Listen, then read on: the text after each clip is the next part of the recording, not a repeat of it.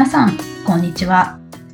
水田茂の売れっ子コーチポッドキャスト、毎月30万円を突破する方法、今週も始まりました。ナビゲーターの直美です。茂さん、よろしくお願いします。よろしくお願いします。ワクチン接種がいよいよ職場でも始まるっていうニュースが、ね、あの、ちょうど昨日今日あたり出てきてるですけど、まあ、あの、配信されてる頃にはおそらくもうとっくに始まってるんじゃないかなと思いますけど、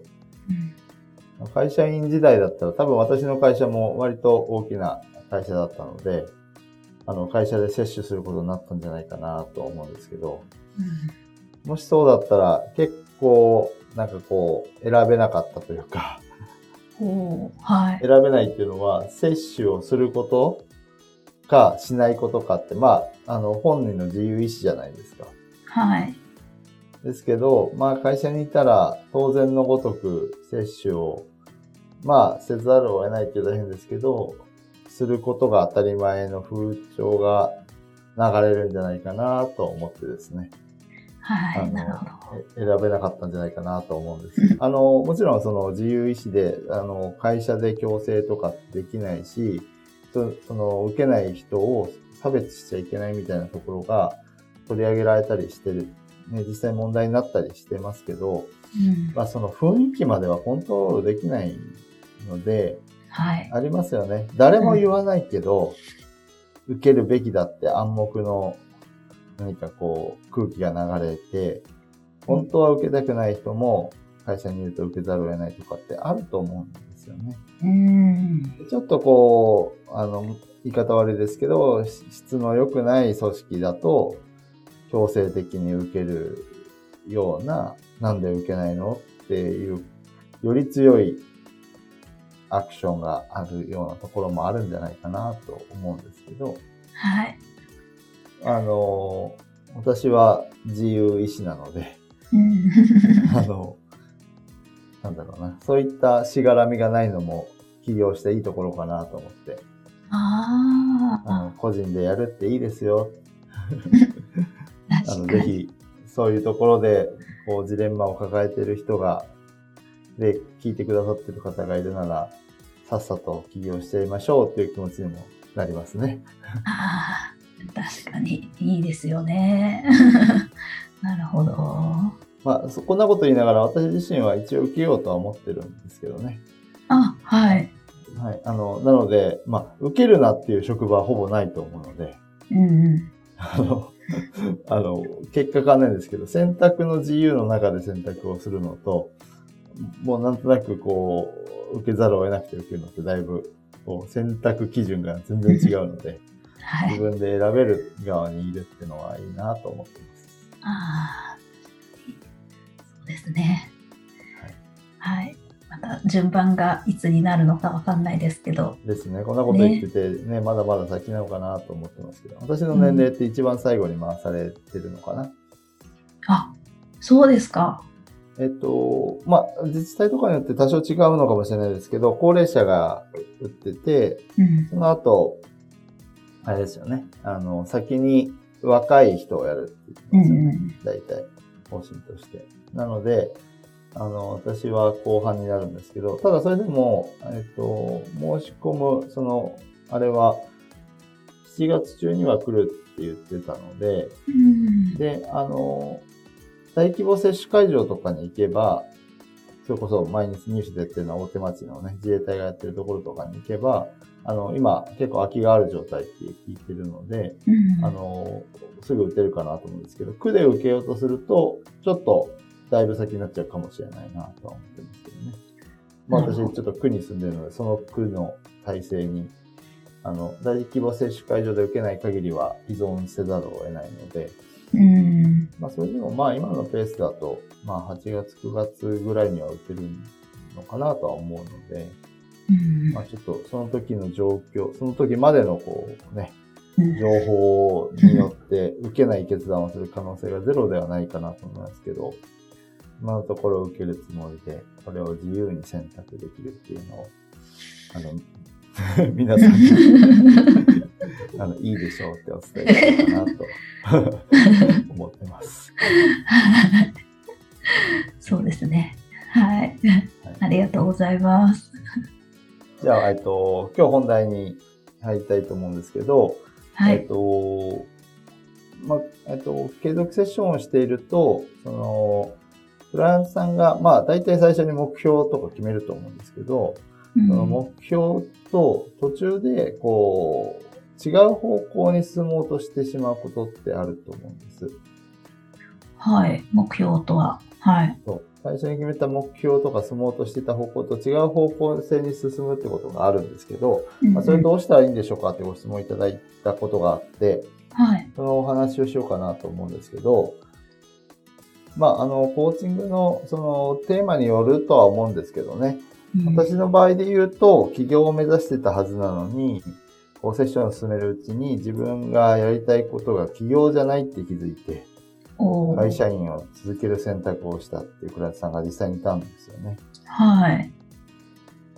であと、例えば婚活コーチとかって、結婚するのが前提で話、スタートしてますけど、よくよく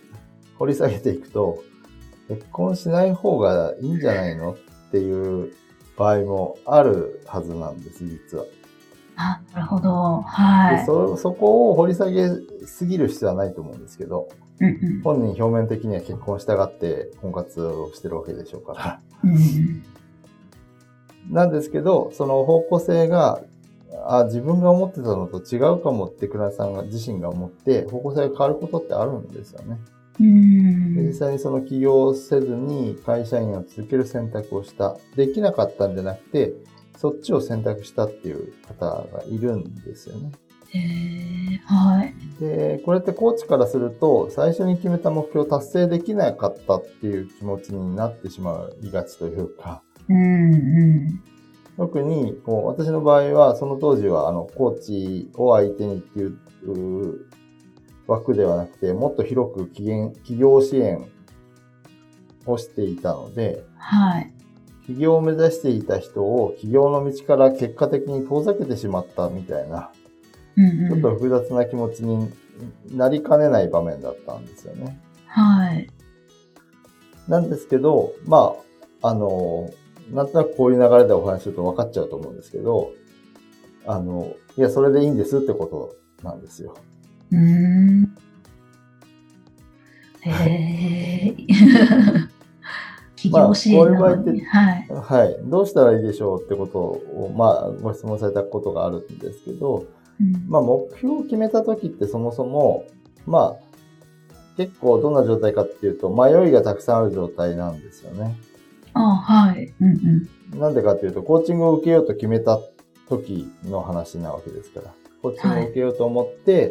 はい、えっ、ー、と、コーチに、あなたの、コーチングを受けようと思って、あなたに出会って、契約をして、これから受けますっていう話なので、うん、あの、当然いろいろ迷いがあるわけですね。うん、何の迷いもない人、コーチつけようって思わないですから。そうですね。はい。ですよね。コーチに導いてほしいと思う部分があるから、コーチングを受けるわけなので、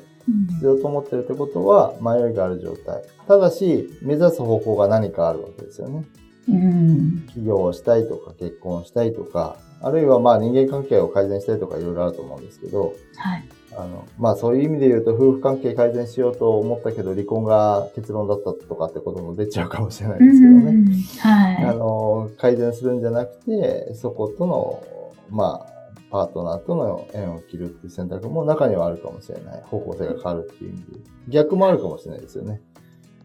お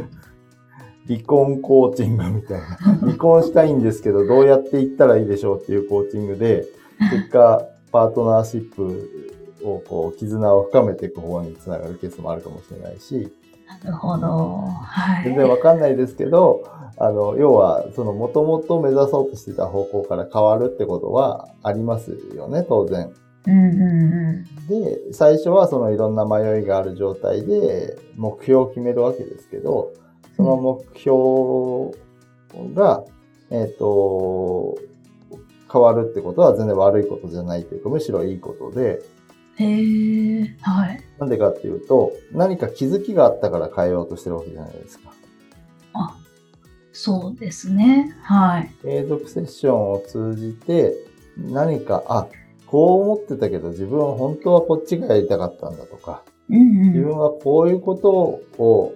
こうだっていうふうに思い込んでたけど、あ、それって違ったんだってことに気づいた。だから、目指す方向が変わったってことなんですよね。うんむしろそれに気づいたのに、最初に決めた目標に固執してしまうことの方が良くないことだし、もしそういうのが潜在的にあったのに気づけず終わってしまった、それも良くないんですよね。はい。だからもともと目標を、に掲げたものを達成することが、えっ、ー、と、は素晴らしいことなんですけど、それはもともとの目標がえっと、その継続セッションを重ねても変化せずに、それを達成したいと思えた人の話なんであって、いろいろコーチングセッションをやる中で、あの、自分の本質的な、こう、潜在的な、こう、意識に気づいたりとかすることによって、こう、変化していったものがあるんだったら、その変化を自然と受け入れて変わっていくことは、とても喜ばしいことはい。なので、何をすればいいかっていうと、そこで新たに、じゃあ、あの、そっちの方向を進むにあたって、じゃあどういう方向に進むのかっていうのを決めてあげたり、新たな目標を設定してあげればいいっていうことになるんですよね。うん。なので、あの、変わっちゃったんだけどって思うことなく、あの、あ、よかったね、気づけてっていうふうに思って進めてあげればいいかなと思うんです。うん。なんですけど、一つ注意点があって、はい。何かっていうと、えっと、本当は目指したいんだけど、継続セッションを受けて、こう自分がこう挑戦していく中で、目標としてたものがとてもこう、そこへ到達するのが困難だと感じてしまったりして、うんうん、諦めてしまってないかってことなんですよね。お例えば起業したいと思ってた、はい、思ってて、その気持ちは今も変わらないと。うん、会社員に戻りたいわけじゃないんだけど、起業することの困難さより会社員でいる方が、どちらかというといいのかもっていうふうに潜在的に思ってしまった時に、表に出る反応がもしかしたら、あの、起業を目指したいと思ってたけど、会社員でやるこやりたいことを追求していくことが本当の自分のやりたいことだったんですって言われる可能性もあるわけです。うん。わかりますかねこれ。要はですね、それが本当の気づきである場合もあるし、それが本当の気づきは潜在的には違うんだけど、表層的には本人がそう思ってしまっているケース。えー、難しい。はい。そっかそっか。ありそうです。表に出てくる言葉としては、あの、どっちも一緒なんだけど、本当は起業したいんだけど、起業までの道のりが困難すぎるって、途中で感じてしまって、それはきついなと思って、これ潜在的にですよ。うんうんうん、それはきついなって、あの、しっかり認識して、いやでも本当は目指したいのになって表に出てきてればいいんですけど、表層にそれが出てきてれば、まあ、そこをこう、聞いていけるんですけど、表面的に出てくる言葉が、あの、会社員でやりたいことを追求することの方が自分がやりたいことだったんです、になると、それをそのまま受け取っちゃうと、本当は企業を目指したいけど、困難さがゆえに、それを諦めたり避けようとしてるだけってこともあるんですよね。うん。え、本人も気づいてない場合もあり得るんですよね。あり得ます。気づいてる場合もあるし、気づいてない場合もある。えー、えっと、ざっくり言うと、えっと、起業っていうことに、その起業までの道の困難さがセットになってるわけですよね。はい。困難な起業。うんうん、会社員の中で、えー、やりたいことを目指す。どっちがいいかって言われたときに、その困難さが勝っちゃって、えっと、思考、自分のその表層の思考の中では、いや、起業はやりたいことじゃなかったんだってなってしまううんうんうん。はい。ということがあり得るところです。うん、で、えっ、と、表層に上がってきている状態で、えっ、と、いや、起業は本当はやりたいけど困難なんだって思ってるけど、口では別のことを言うケースもあると思いますけど、いろんなケースがあると思いますけど、その注意してほしいっていうのは、その本当に目指したいものが変わったのか、うん、本当に目指したいものが変わってないのに、あの、途中で気づい、あの、難しいってことに気づいたのかっていうことなんですよね。うん、で、難しいってことに気づくっていうのは、ものすごく可能性としては起こりうるんです。はい。で、まあ全然関係ないように感じる事例を話す、話しますけど、あの、テレビ番組で、とある芸人さんが、あの、なんかバラエティ番組だったかな？なんか自分がこうヨガをしていてできるようになったポーズを、こうインスタに載せた写真が出てきてたんです。はい。で、それを、まあ、ヨガのポーズってなんか、あの、複雑な姿勢を取ったりするじゃないですか。うんうん、それを芸人さんが乗っけてて、えっと、それを他の芸人さんがいじってたんですよね。まあ、そもそも芸人さんがそのヨガのポーズを載せてること自体が、こう、いじりの対象だったんですけど、まあ、それそれでいいんですけど、それそれを見たときに私も特に何も感じなかったんですよ。はい。うんうん、あの、一人の芸人さんがヨガのポーズを乗っけてて、で、えっと、他の人がいじってる。まあよくある光景かなと思うんですけど、うん、でも、思ったのは、その時にいじられてた芸人さんは、なんでいじるのみたいな雰囲気がちょっと出てたんです。へー。何なんだろうっていうのが、その時は、あ、なんかすごい、あの、まあ芸人さんがヨガのポーズ載せること自体いじられてもしょうがない気はするんですけど、それをこう、なんでいじる、いじられてんだってこう、まあもちろん芸人さんのやりとりの中で半分ネタで、あの、やってるところもあると思うんですけど、うん、まあでもそれをこうやっていて、やって、その、そういったやりとりをしてて、その後私一時期こう、ホットヨガをやった時期あるんですけど、あはい。その時に思い出したのがこの芸人さんの載せたポーズで、めちゃくちゃ難しいんですよ。はあ、はい。それできるってすごいことなんです。うんうん、ヨガをやってる人から言わせると。私はその途中段階もできないんですよ。めちゃめちゃ体硬いんでできないんですけど、その芸人さんよくそれできたなと思って、だからヨガをやってる人が見ると、いじりようがないんです。あの、褒めたくなることなんですよ。はだから、ヨガやってるその芸人さん本人は、要は、要は、できた喜びとか、要は自慢じゃないけど、俺できるんだぜみたいな、本気で思って載せたんだと思うんです。でもそのことを知らない当時の自分とか周りの芸人さんは、何芸人がヨガのポーズ載せてんのみたいになるわけじゃないですか。うんうん、で、これって、要は、その道のことを知ると、その凄さがわかるわかるってこと、よくあることですよね。はい。だから、漠然と目指してた道が、理解が深まると、あ、こんなに大変だったんだって思うってことはよくあるわけです。おはい。で、それが、えっ、ー、と、到達してる人からすると、いや、そんなに大変じゃないんだけどっていうこともあるんですよね。うんうん。はい。ヨガのポーズは大変難しいポーズだったので、大変だと思うんですけど、まあできちゃう人はできちゃうと思うんですけどね。要は、コーチからすると、いや、あの、大丈夫、あなた到達できそうだよって思ってても、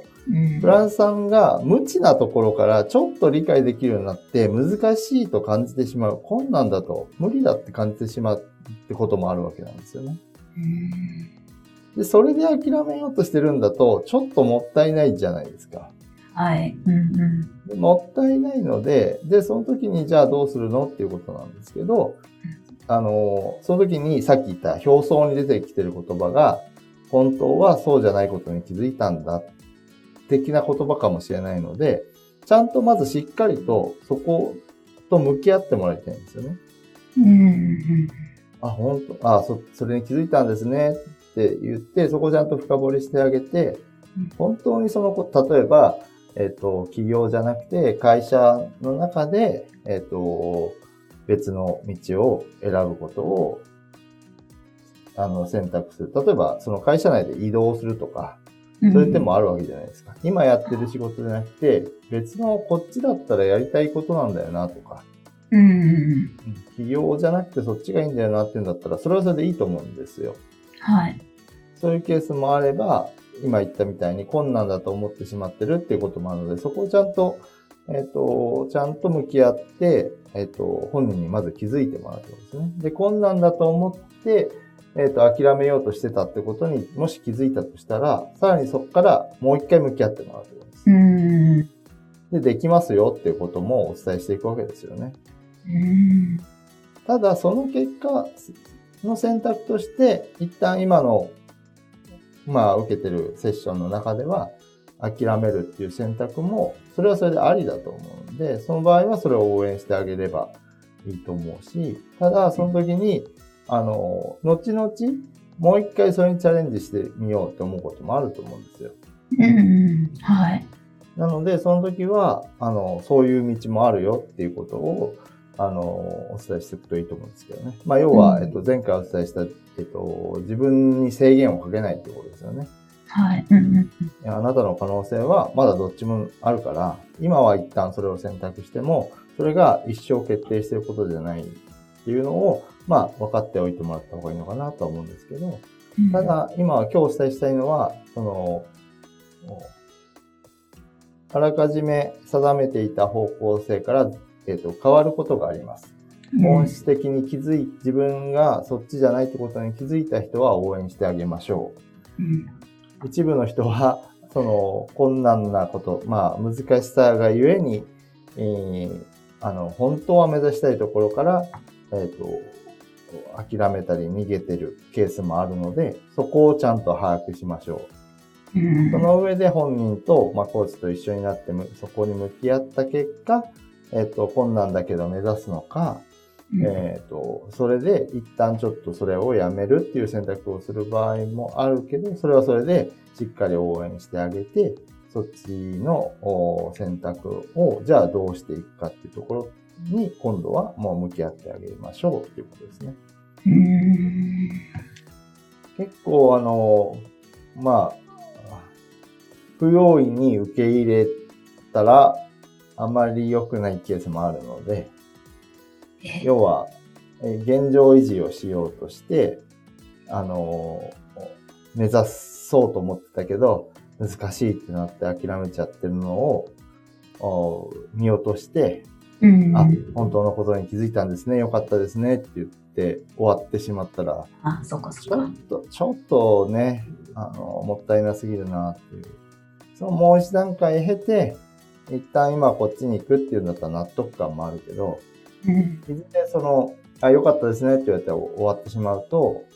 いずれ、それが1ヶ月後なのか1年後なのか10年後なのかわからないけど、あの時目指してればよかったって後悔が来る可能性は高いので、そうならないようにしてもらいたいんですよね。なので、そこに注意しつつ、こう、目指す目標が変わったんだったら、そっちをしっかり、あの、一緒に目指していきましょうってことですね。うん。はい。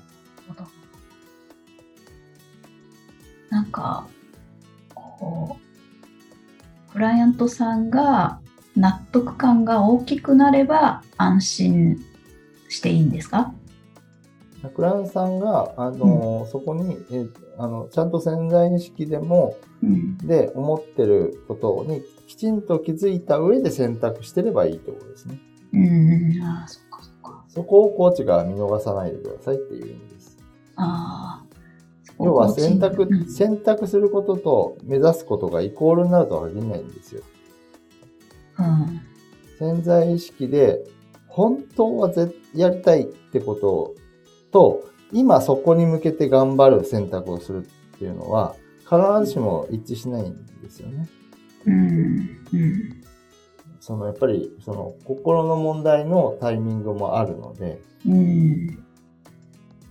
それで、えっと、頑張ってやろうと思って、えっと、継続セッションを受けてるけど、困難さに、困難だと思ってしまったら、心の準備ができてない状態に戻っちゃうってことになるので、そうすると、またその時期が来るってこともあるし、あの、だからその時の、その、ただ自分が本当に思ってる気持ちには気づいてもらって、その上できちんと選択をしてもらうってことは大事です。うん。はい、なるほど。あの、ベストってないんで、はい。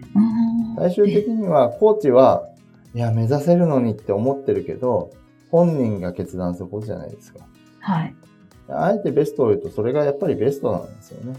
今のそのクライアントさんができるベストを選択してるわけなので、はい。コーチのその、できるのにっていう気持ちは、あの、ね、ちょっと 置いておくしかないかなって思います。あの、なんだろうな、あの、そっちを、こう、なんだろう、道がもともとここを目指すための、私はその先生ですとか、うんあのー、まあ、コンサルタントですとかっていうんだったら、あの、まあ、あの強制的に目指す道もあると思うんですけど、うんうん、まあ、そこはコーチの良さだと思うんですよね。本人が自分の中で選択して、それをしっかり応援してあげることができるっていうのが、